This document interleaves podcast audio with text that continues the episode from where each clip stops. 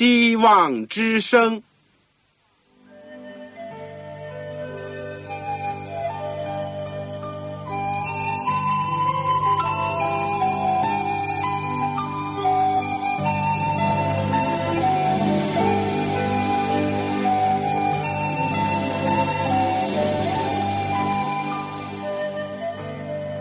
各位听众朋友，各位弟兄姐妹，欢迎您收听信徒培训这个节目。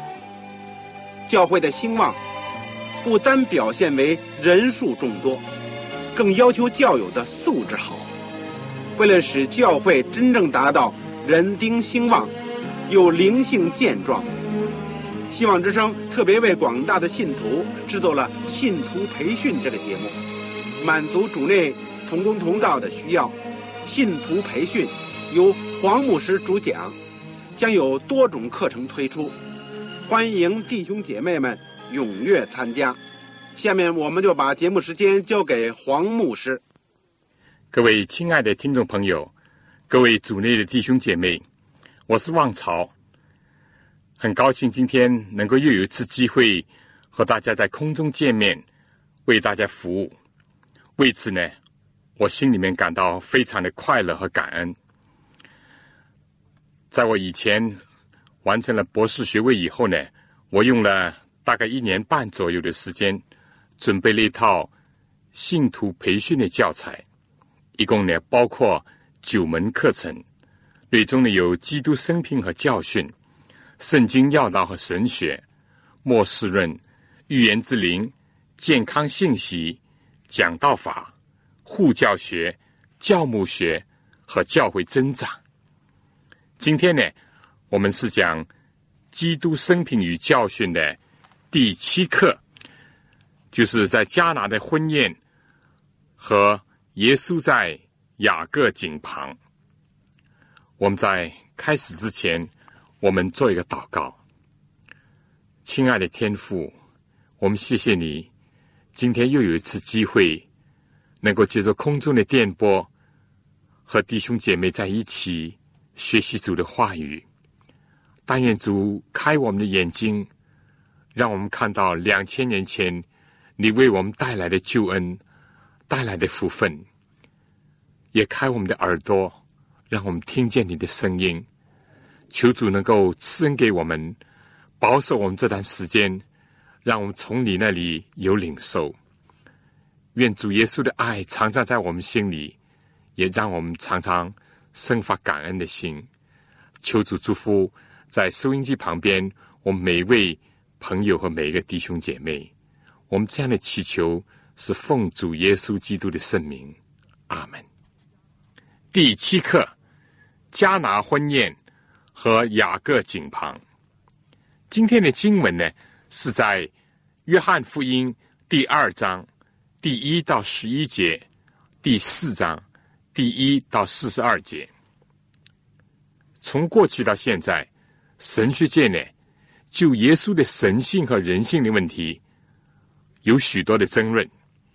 有的呢，只承认耶稣的神性；有的呢，只承认他的人性。但是有更多的人呢，是承认耶稣兼有。神人两性，而且从圣经许多的记载来看呢，也确实是如此。就拿我们今天所要学习的，耶稣在迦拿的婚宴当中以水变酒的神迹，以及在雅各井旁和撒玛利亚妇人谈话的当中，也表明了这一点。耶稣基督的。神人两性就好像是如水交融那般。上帝爱世人，已经把耶稣基督赐给了人，他的一切都是为了救赎我们人类的需要，同时也是彰显上帝慈爱的需要。以水变酒的神迹和雅各井旁的一席谈话。都只有在约翰福音里面有记载，他们分别是在约翰福音第二章第一到十一节和第四章第一到四十二节。我们知道呢，约翰是耶稣三位最近身的门徒之一。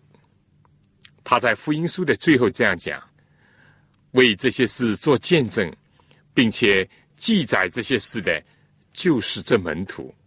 我们也知道他的见证是真的。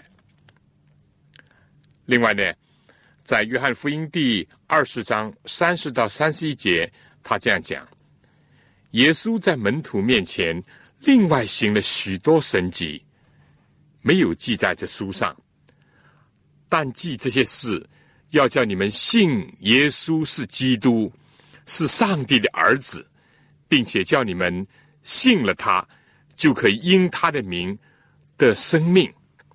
我们今天呢，学习这两段事迹，也是怀着同样的目的。第一，耶稣变水为酒的神迹，在加利利的加拿。我们说，这个不是在亚瑟支派境内的另外一个迦拿，它是在拿撒勒城东北大概十一里路的地方，是一个小小的村庄。那里有娶亲的宴席。我们知道，在小地方呢，一传十，十传百，它就成为众所周知的一件喜事了。耶稣的母亲呢，不是东家的亲属呢。就是好友，所以也在那儿相帮。而耶稣和他已经选召的五个门徒呢，同时也被邀请。耶稣虽然有在旷野进食祷告的日子，但也不是不食人间烟火、与世隔绝的人。相反呢，他愿意和喜乐的人同乐，更加与哀哭的人同哭。可能因为耶稣和门徒呢去的晚了，也可能宾客呢超过了预期的人数。总之呢，酒用尽了。唉，这是多么煞风景和扫兴的事情啊！尤其在喜庆的日子，按照以色列的规矩呢，主人家往往要宴开七日，就是一周了。这是呢，玛利亚想到。耶稣一贯是乐于助人的，平时呢总是不断的替人排难解围。再说呢，以前虽然没有见耶稣行过什么神迹，但是在他自己怀孕的时候，天使曾经对他讲过：“你将要生的圣者，被称为神的儿子。”三十年来，这一直盘旋在他的心中。做母亲的呢，这时候就带着期望的心对耶稣说：“他们没有酒了。”下一句话呢，虽然没有讲出来，当然是可以想象的意思，就是说，请你帮助一下。耶稣就说：“母亲，按照原文是妇人，我与你有什么相干呢？按照希腊原文，或者是说中东的习惯呢，称母亲做妇人呢？”并不是没有礼貌，但是讲到我与你有何相干呢？总多少有点这个轻微的责怪吧。原因何在呢？耶稣说：“我的时候还没有到。”正如他的降生，或者他出来传道，所有这一切都是在上帝所预定的时间表上被规定的。圣经讲。即指时候满足，上帝的儿子为女子所生，他所做的一切都是按照上帝的时间表，而不像我们常人，单单是凭着冲动啦、血气啦，或者受人的指使，或者是被人怂恿。耶稣在凡事上听遵天父的旨意，就好像今天的特使，一直是以一条热线。和国家的元首呢保持联系，受命发言或者是行事。另外还有一次，当祝棚节进了的时候，耶稣的兄弟呢想以激将法来驱使耶稣去耶路撒冷。他们说：“你离开这里，上犹太地区吧。”叫你的门徒也看见你所行的事。人要显扬名声，没有在暗处行事的。你如果行这些事，就当将自己显明给世人看。但大家知道耶稣怎么回答呢？他却说：“我的时候还没有到，你们的时候常是方便的。人常常心血来潮，或者是为名利所鼓动，想说就说，想做就做，想去哪儿就去哪儿。但耶稣呢，却不，他在凡事上。”尊重天父的旨意和决定，他固然不落后，但是也不会抢在上帝的面前。上帝有他的定时，有他的方式方法。如果耶稣是这样的等候、顺从天父，我们做耶稣门徒的，岂不更应当这样的学习和效法他吗？话讲回那时候，可信的。他的母亲玛利亚呢，并不因为自尊心受了挫折而懊恼，相反呢，他一直保持着我心尊主为大，我灵以上帝为乐。在这里呢，再次意识到母亲的权威和地位呢，并不能超越天赋上帝的权柄。他再次的顺服，而且呢，满怀信心的对那些佣人说。他告诉你们什么，你们就做什么。今天做主仆人的呢，也应当这样，不卑不亢，不冒失，但是也不迟钝，听主吩咐行事为人。而且呢，不论他的命令是否符合我们自己的愿望和心意，耶稣自己总是只求天父的旨意得以成全，而不强求自己的。意思，我们也当如此。我们说，当时照着犹太人的规矩，就是洁净的规矩呢，有六口大的石缸放在那里，每一口呢可以盛两三桶水，容量呢大概是要到七十五到一百一十五公升的。六口石缸呢可以容五六百公升的水。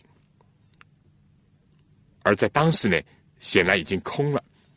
耶稣就对佣人说：“把缸倒满了水。”佣人心中呢，并没有疑义，也不想这干什么，真是大非所求。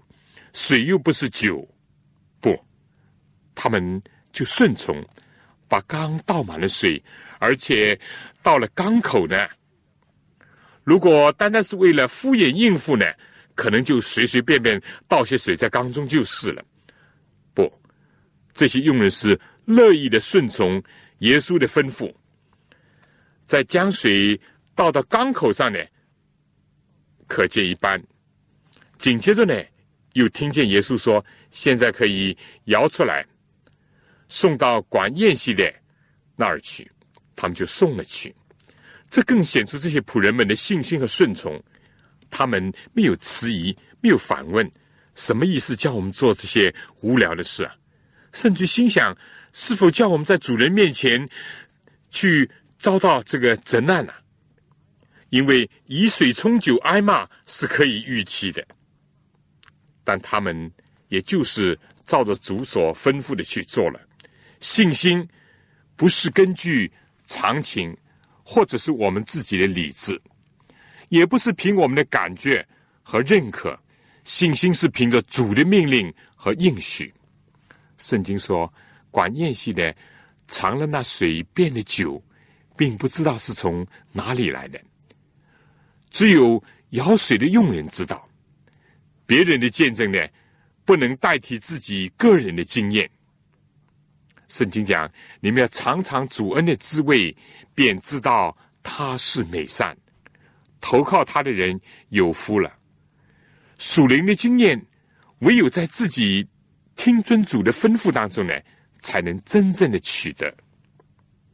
管宴席的呢，这时候就叫了新郎来，在他惊讶之余呢，他说：“人都是先摆上好酒，等客人喝足了，才摆上次的。你倒把好酒留到如今。”这个话呢，概括了多少真理啊！人和上帝有多大的不同啊！这次呢，以水变酒的神迹是耶稣所行的头一件神迹。约翰说：“显出他的荣耀来，他的门徒呢就信了他。”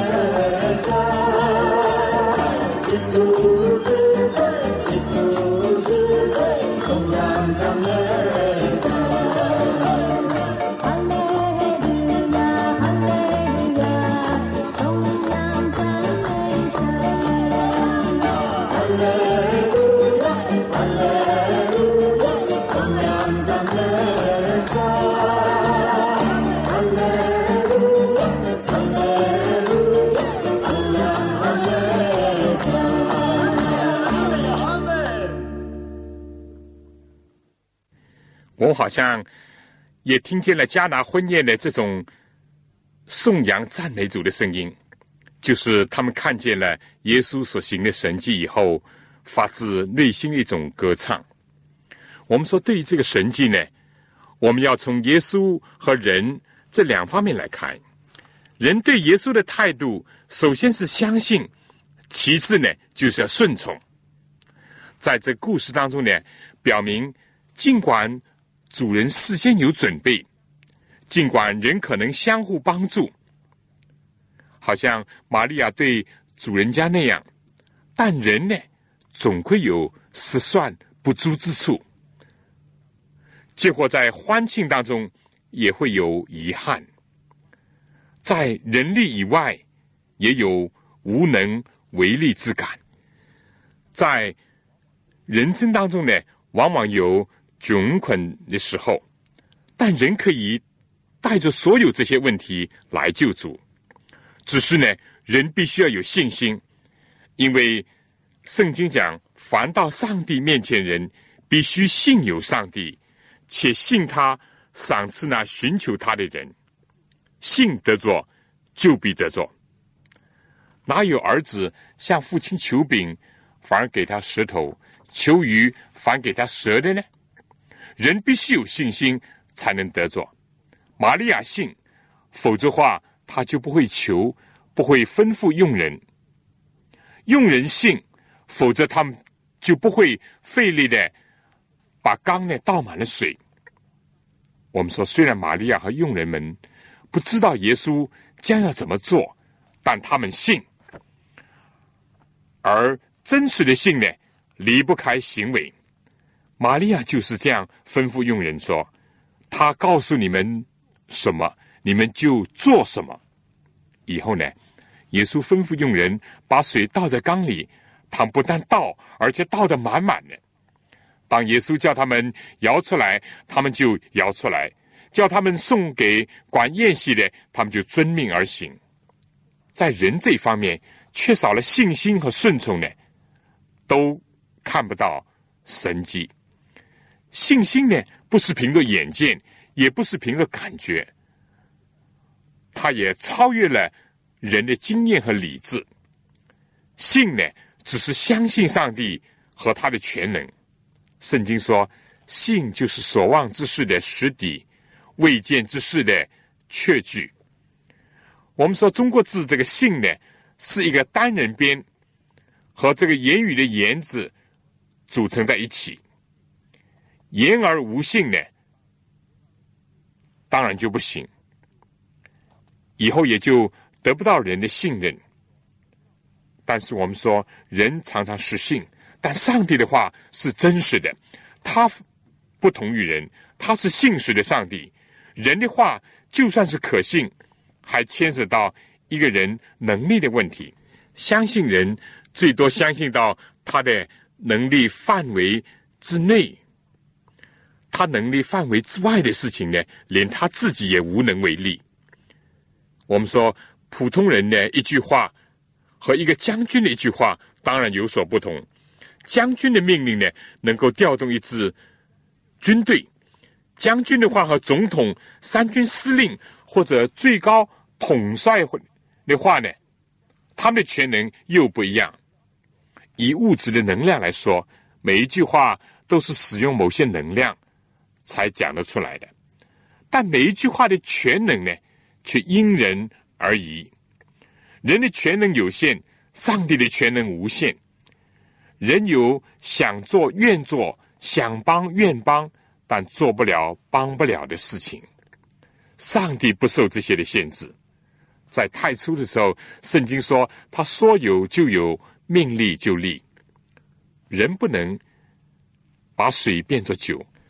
玛利亚呢，就是想帮亲友解除窘困，也无能为力。但耶稣能。圣经讲，人若能信，在信的人凡事都能。顺从呢？只是将真实的信心表现出来，证明出来。嘴上信不一定真信。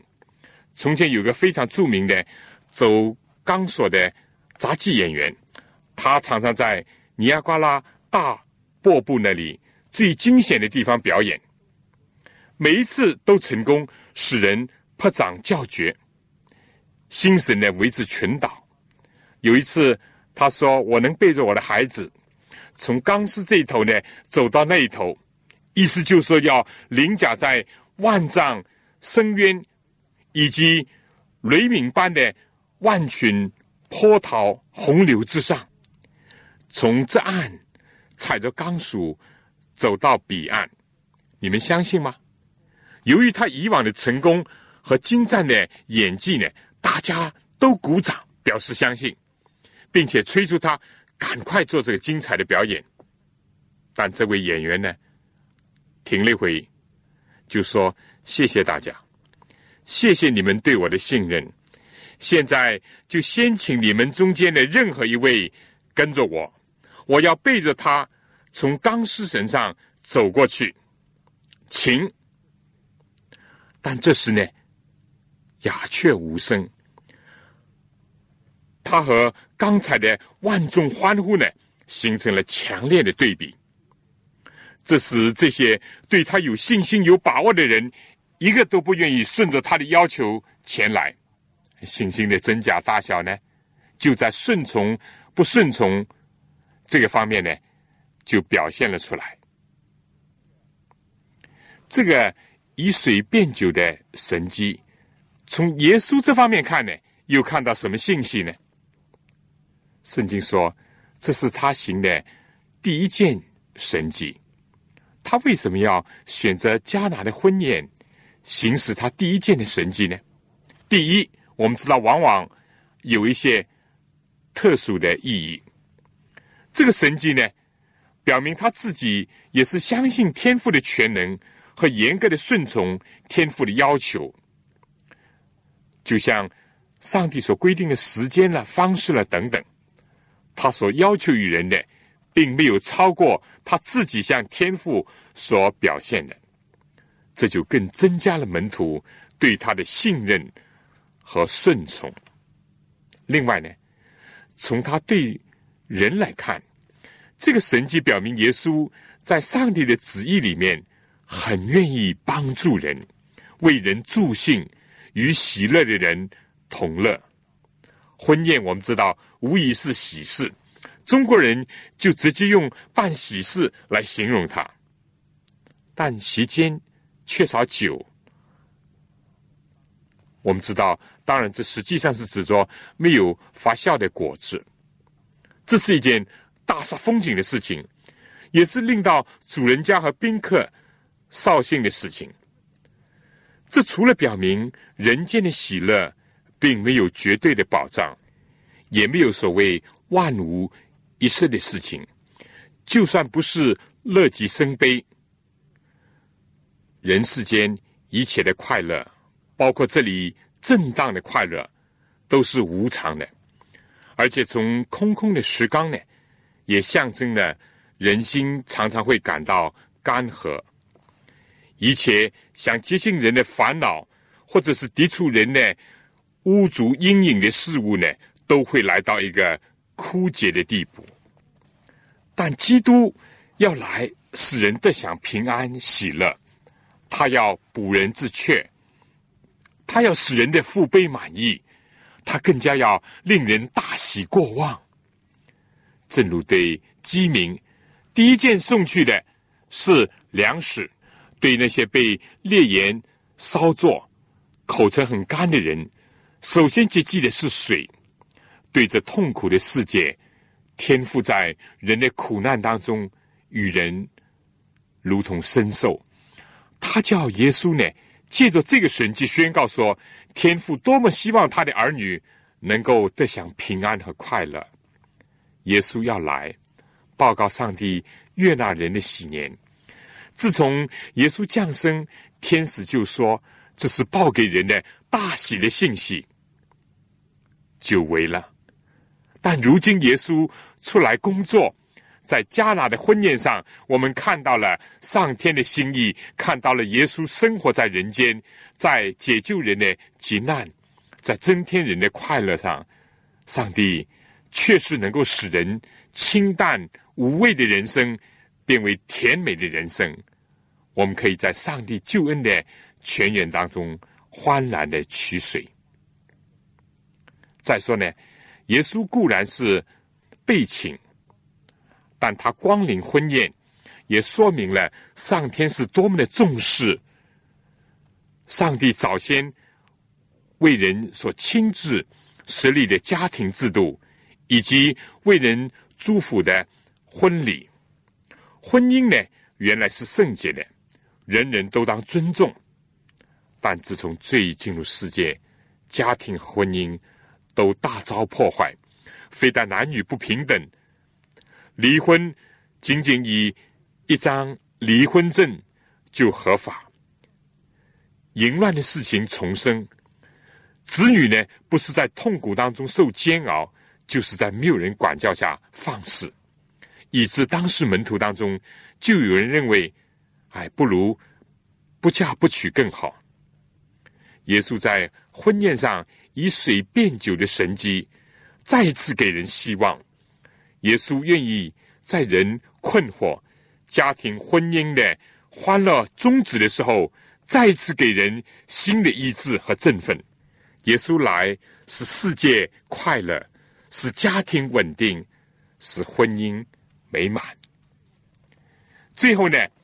在这个管宴席的对新郎所讲的话当中呢，人都是先摆上好酒，等客喝足了，才摆上次的。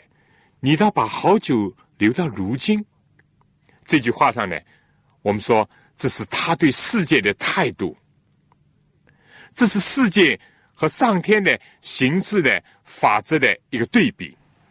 多少人从远处看，或者是。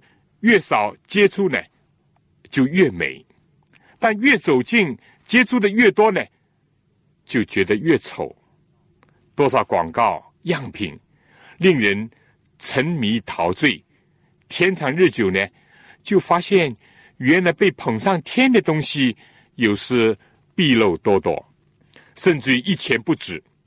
多少人总是先吹嘘，表彰自己，为自己摆功。但随着时间的推移，狐狸尾巴就渐渐的露出来。人世间的一切都遵循这个法则：先甜后苦，先好后坏，先正后歪。人善于伪装、美化自己，人善于隐匿自己的缺点、弱点。在令人受骗、被迷惑以后呢，真相甚至有的时候凶相就。毕露了，撒旦就是他的太师爷。但唯有耶稣，他的慈爱越久越薄，他的公义越到后来越显明，他的话越研究越奇妙，他的美越亲近越惊叹，他的旨意呢也是越来越清楚。他总是把好东西给他的儿女，而且呢，把好的东西留到如今。他为爱他之人所预备的救恩。是人的眼睛未曾看见，耳朵未曾听见，人心也未曾想到的。他第一次来，为了赎人的罪以及赦免人的罪；而第二次再来呢，要救那些一度的罪人、悔改的罪人，进入到他荣耀的国度里去。因此，我们在耶稣以水变酒的这个第一个神迹上呢，就看到。耶稣对天父是全然的相信、顺从的态度，也看到耶稣对人类的幸福快乐的关怀和投身，看到他对家庭婚姻的重视，以及他对世界采取反其道而行之的一种心智和行为，并且呢，越久越彰显他的恩典和真理。同时看到人，就像主家所表现的，即便计划仍有不足，即使母亲玛利亚所求的，如果不是上帝的旨意，仍然无效。看到那些石缸所象征的人的洁净之理的空法无用，以及世界骗人的手段的可悲，人。务必具有信心和顺从，这样呢，就必看见主为他们带来的福乐。在这末世的时候，大淫妇就是被盗的教会，要叫人喝那个邪淫大怒的酒，令人昏迷沉醉。但上天呢，也呼召人说：“你们都来买了吃，不用银钱，不用价值，也来买酒和奶。”你们要留心听我的话，就能吃那美物，得享肥甘，心中喜乐。以赛亚书第五十五章第一到第二节。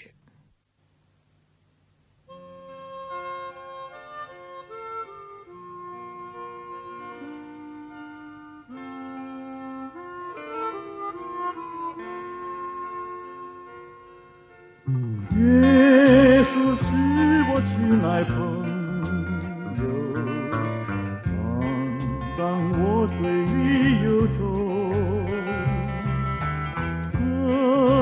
全力能将往事爱到春昨天就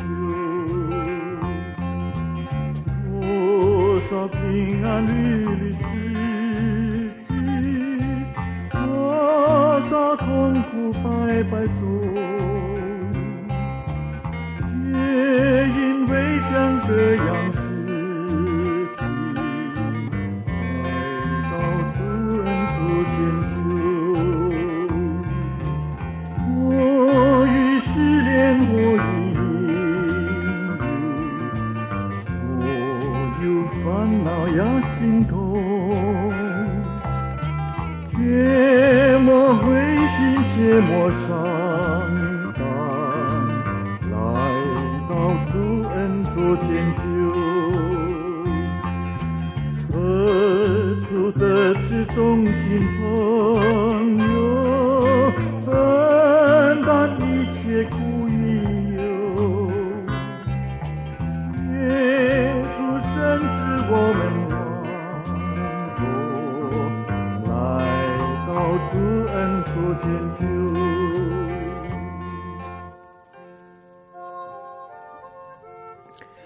听完了这首《恩有耶稣》以后呢，我们现在就来讲第二件事：耶稣在雅各井旁。从犹太省到加利利的正路呢，必须经过撒玛利亚。但犹太人和撒玛利亚人呢有世仇，如果不喜欢走这条路呢，就往往的绕道走约旦河东。但主耶稣并没有这样做，他来是要拆毁隔断的墙垣，他来是要架设桥梁，上通天，下连地。一次，他要往加利利带门徒经过叙加，大约在事件以东六里的一座城市。这里呢，有些和先祖雅各有关的事物，就宛如今天的名胜古迹之类。在雅各给约瑟的那块地呢，相传有一口井叫雅各井，或者是雅各为了拉结打水的那口井，也许是雅各家备用的井。不管怎么样，那时呢正是中午，烈日当空。我们知道耶稣长途的跋涉，又累又饿又渴。饿呢，门徒已经去买食物了；累吧，就坐在井旁树荫下。但渴呢，井在井旁，但可望而不可得，没有打水的器皿。正巧呢，有个妇女顶着水罐走来了，看得出她是一个撒玛利亚的妇人。耶稣就开口对他说：“请你给我水喝。”这在中东地带，在一个好客之地呢，是非常普通的事情。按照常理来讲呢，是有求必应的。但谁知道那个妇女打量了一下坐在他面前的人，这个撒玛利亚人呢，是一个老于世故的人。他看得出耶稣的真诚，而且呢，也没有敌意。不过，他仍然含着复杂的心情反问道：“你既是犹太人，怎么向我一个撒玛利亚妇人要水喝呢？”在他们的民族背景下，也在他们的历史和文化的背景下，本来应当很正常的事情，结果呢，反成了一个反常的现象。耶稣却更加神秘，但是更加诚恳的对他说。你若知道上帝的恩赐和对你说给我水喝的是谁，你必早求他，他也必早给你活水。这个反兵为主的一种陈述呢，使得撒玛利亚妇人更加不理解了什么活水，他是什么身份的人物？妇人就凭他做主妇的一种生活常识来讲，他说：“先生。”没有打水的器具，井又深，你从哪里得活水呀？我们的祖宗雅各将这井留给我们，他自己和儿子并牲畜也都是喝着井的水。难道你比他还大吗？妇人一时呢，颇自豪的提出了祖宗的一种历史，而耶稣就进一步说：凡喝这水的。还要再渴，这没有什么难懂。又说呢，人若喝我所赐的水，就永远不渴。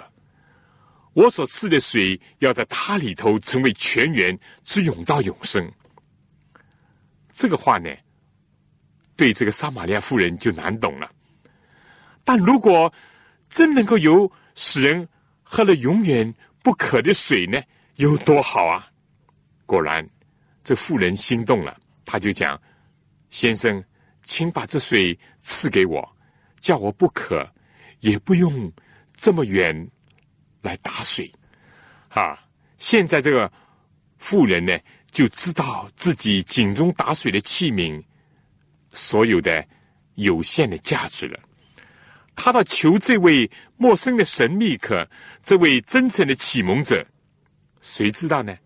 他耳中，这个赫然的听到一句最不愿意听见的话了：“你去叫你的丈夫也到这里来。”这话比烈日更加光猛，比这个焦烫的地皮更加的灼热。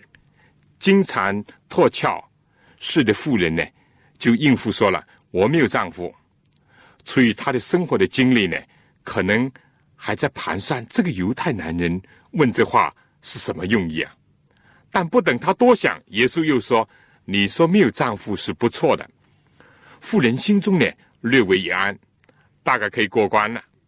但晴天霹雳似的又听见说：“你已经有五个丈夫，你现在有的并不是你的丈夫。”你这话是真的。妇人呢，在凝视着耶稣，他既非轻佻，也没有恶意，相反呢，在疲惫的容颜下呢，流露了纯真、爱怜和洞悉一切的神情和眼色。妇人就身不由主的说了一句：“先生，我看出你是先知，但与其再往下。”深挖内心的以及生活当中的隐秘呢，不如是调虎离山了。所以呢，他就话锋一转说：“我们的祖宗在这山上礼拜，你们倒说应当礼拜的地方是在耶路撒冷。既然是先知，可能有兴趣讨论神学问题吧？”耶稣看到一个信仰和生活有矛盾的、被折腾的一个心灵。一个不要说雅各的井水不能滋润的人心，就是形式的宗教和宗教的形式也不能解放的罪奴。耶稣的爱泉止不住了，向前涌流。他说：“妇人，你当信我，时候将到，你们拜父也不在这山上，也不在耶路撒冷。不要用民族的纠纷。”或者宗教的差异来困惑你，或者掩饰你。你们所拜的，你们不知道；我们所拜的，我们知道。因为救恩是从犹太出来的。耶稣既非是种族主义者，或者是大国沙文主义者，但是在是非上，尤其在信仰的真伪存杂上，从不含糊。今天要警惕的是排他主义、唯我独尊。另外呢，就是和稀泥、宗教普救主义、诸教合一这些论调。与耶稣生活在同一个时期的犹太历史家约瑟夫讲，大祭司该亚法的兄弟马拉西呢，娶了参巴拉的女儿做妻子。犹太领袖呢，剧烈的反对。尼西米把马拉西赶出盛会，故此呢，参巴拉为马拉西在基利新的山上呢建造了一座殿，而且设坛，也设立了祭司。从此呢，犹太人就平击撒玛利亚人，振振有词了。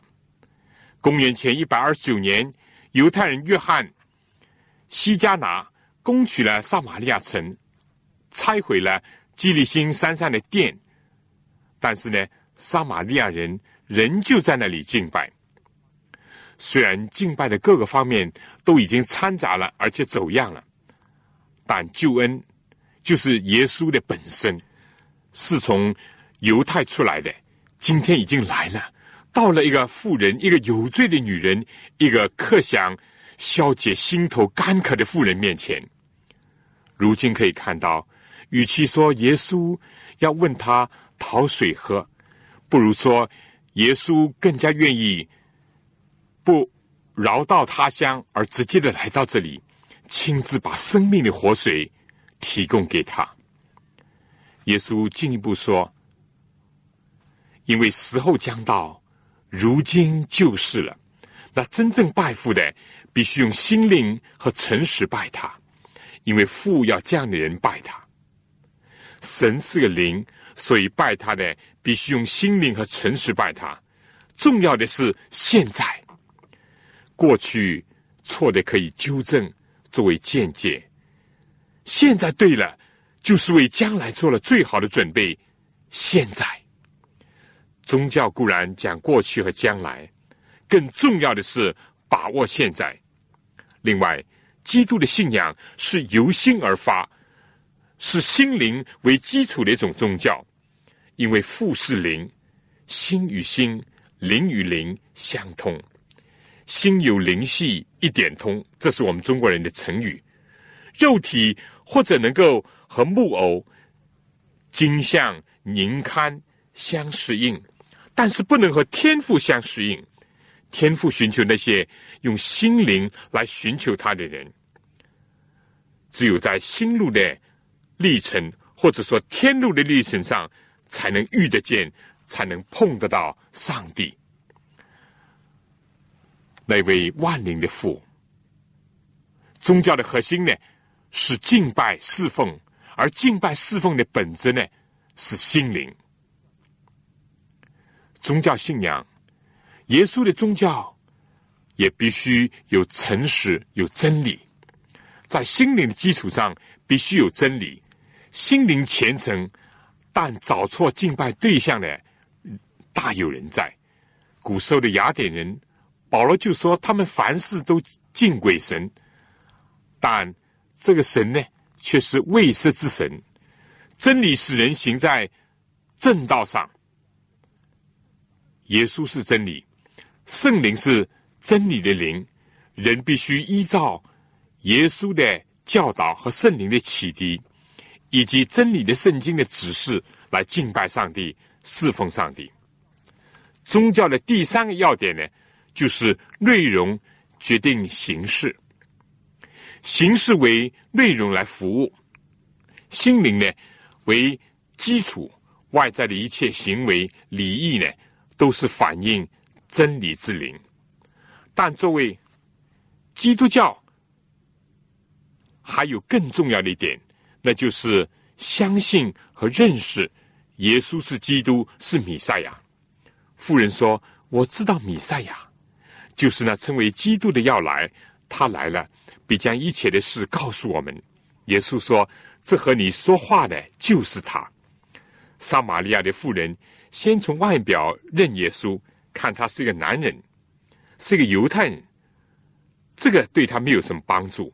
以后从耶稣应对的知识上呢，又认他为先生，为拉比。后来呢，又从耶稣道出他生活当中。不为人知或者先为人知的隐秘的时候呢，就称他为先知。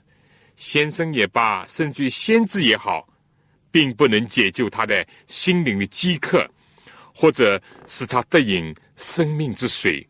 唯有认识到他是救主，是君王，对一切信的人，他确实已经来了，也已经将一切有关得救所需要的真理告诉了人。他来了。更加舍身担待人的一切罪。故事最后呢，就讲到了门徒呢买食物回来，起先看见耶稣和一个妇人讲话，就觉得很诧异，叫耶稣吃饭。耶稣怎么讲？他说：“我有食物吃。”门徒更加感到不理解了。属肉体的人的心思呢，只能从肉体。物质的领域去了解事物。耶稣说：“我有食物吃，是你们不知道的。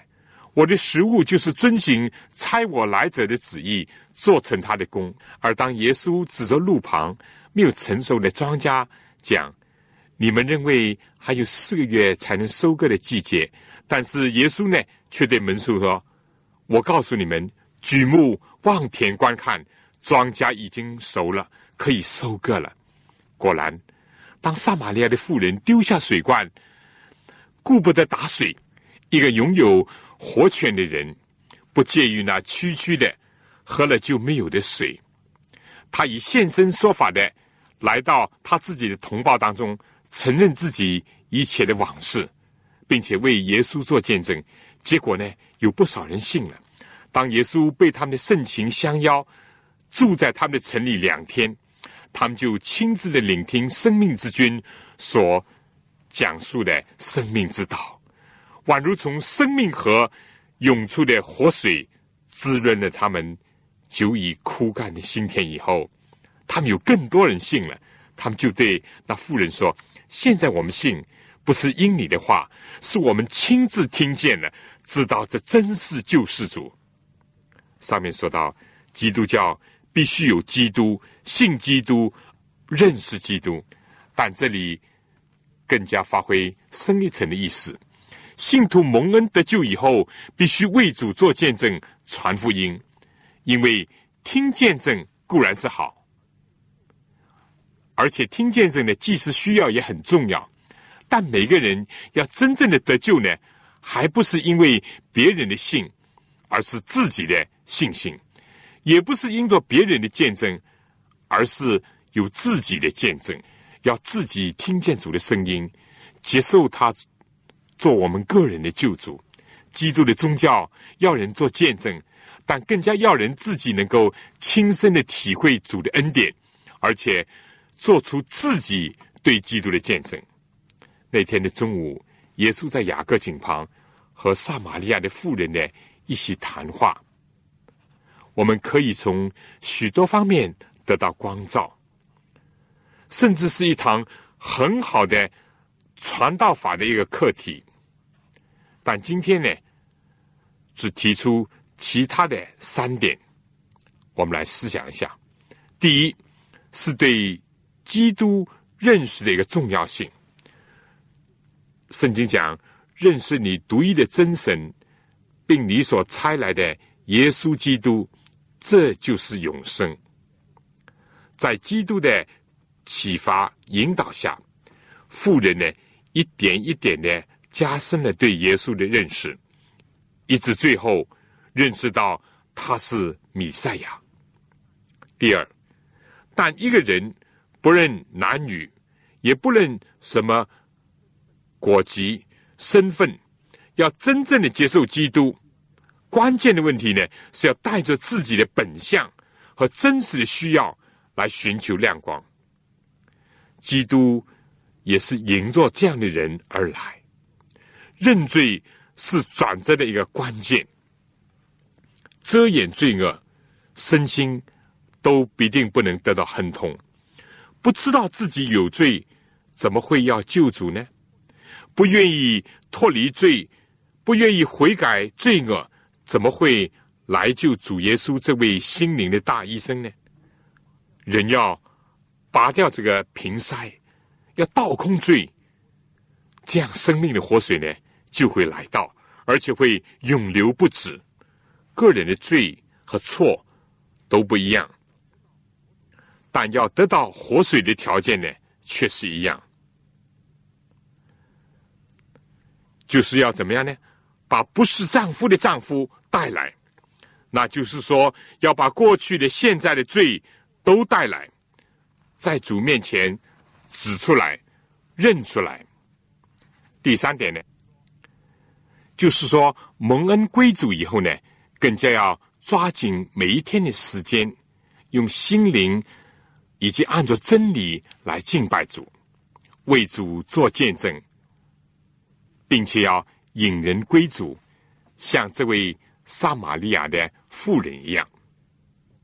最后呢，我们小结一下：今天在这个迦拿的婚宴和耶稣在雅各井旁，他的所作所为、所言所行呢，让我们看到了道成肉身的耶稣基督住在我们人间。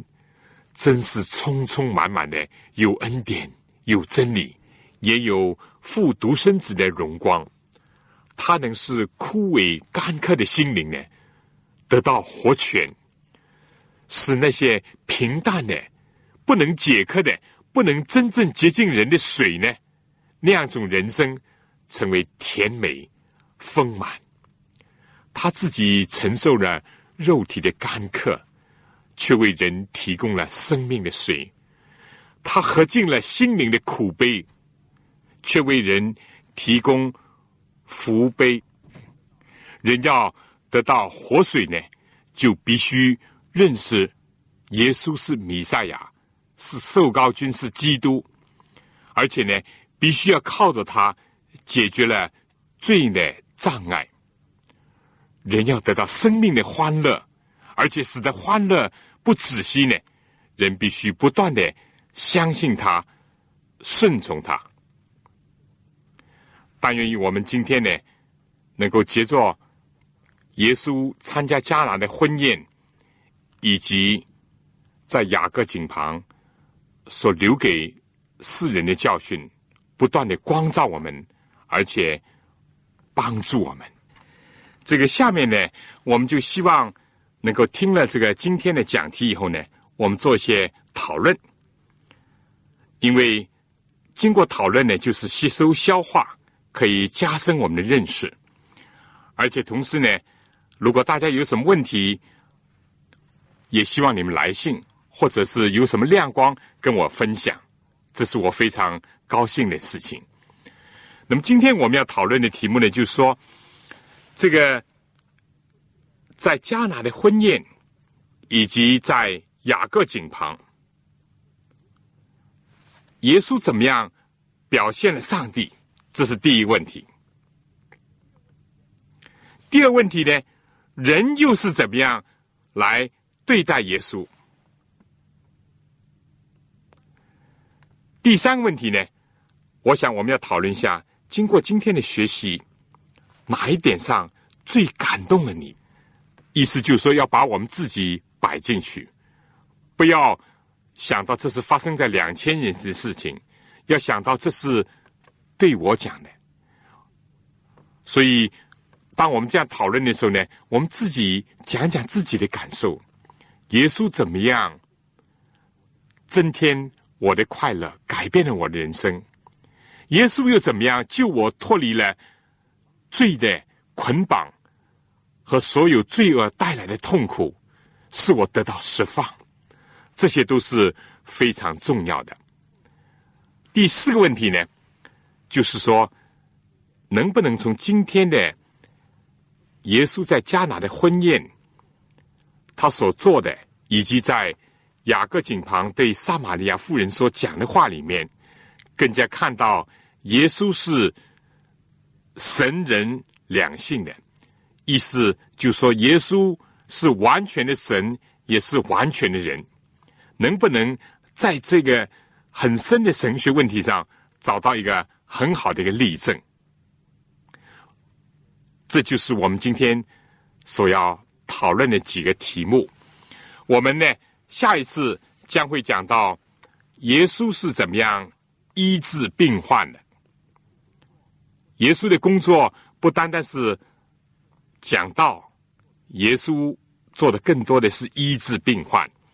所以我们下一次呢，将会讲到耶稣医治病患，妇孺易主，贫富兼顾，不论是男女老幼，也不论是至于贫富，耶稣都会为他们带来医治之能。所以到时候呢。就请各位收听，而且介绍其他的弟兄姐妹和听众朋友一起来收听，让我们共同得蒙主的恩典。好了，我们下次再见，愿上帝赐福给您和您的全家。各位听众朋友，各位同工同道，您对信徒培训这个节目有什么宝贵的意见？有什么希望？欢迎您来信告诉我们，也欢迎各位听众朋友。来信索取免费的课程讲义。如果在收听的过程里有什么疑问，也欢迎您来信提出，黄牧师愿意为您做出解答。来信请寄香港邮政总局信箱三一零号。我再说一遍，香港邮政总局信箱三幺零号。来信写“望潮收”就可以了，希望的望，潮水的潮。愿上帝赐福给您。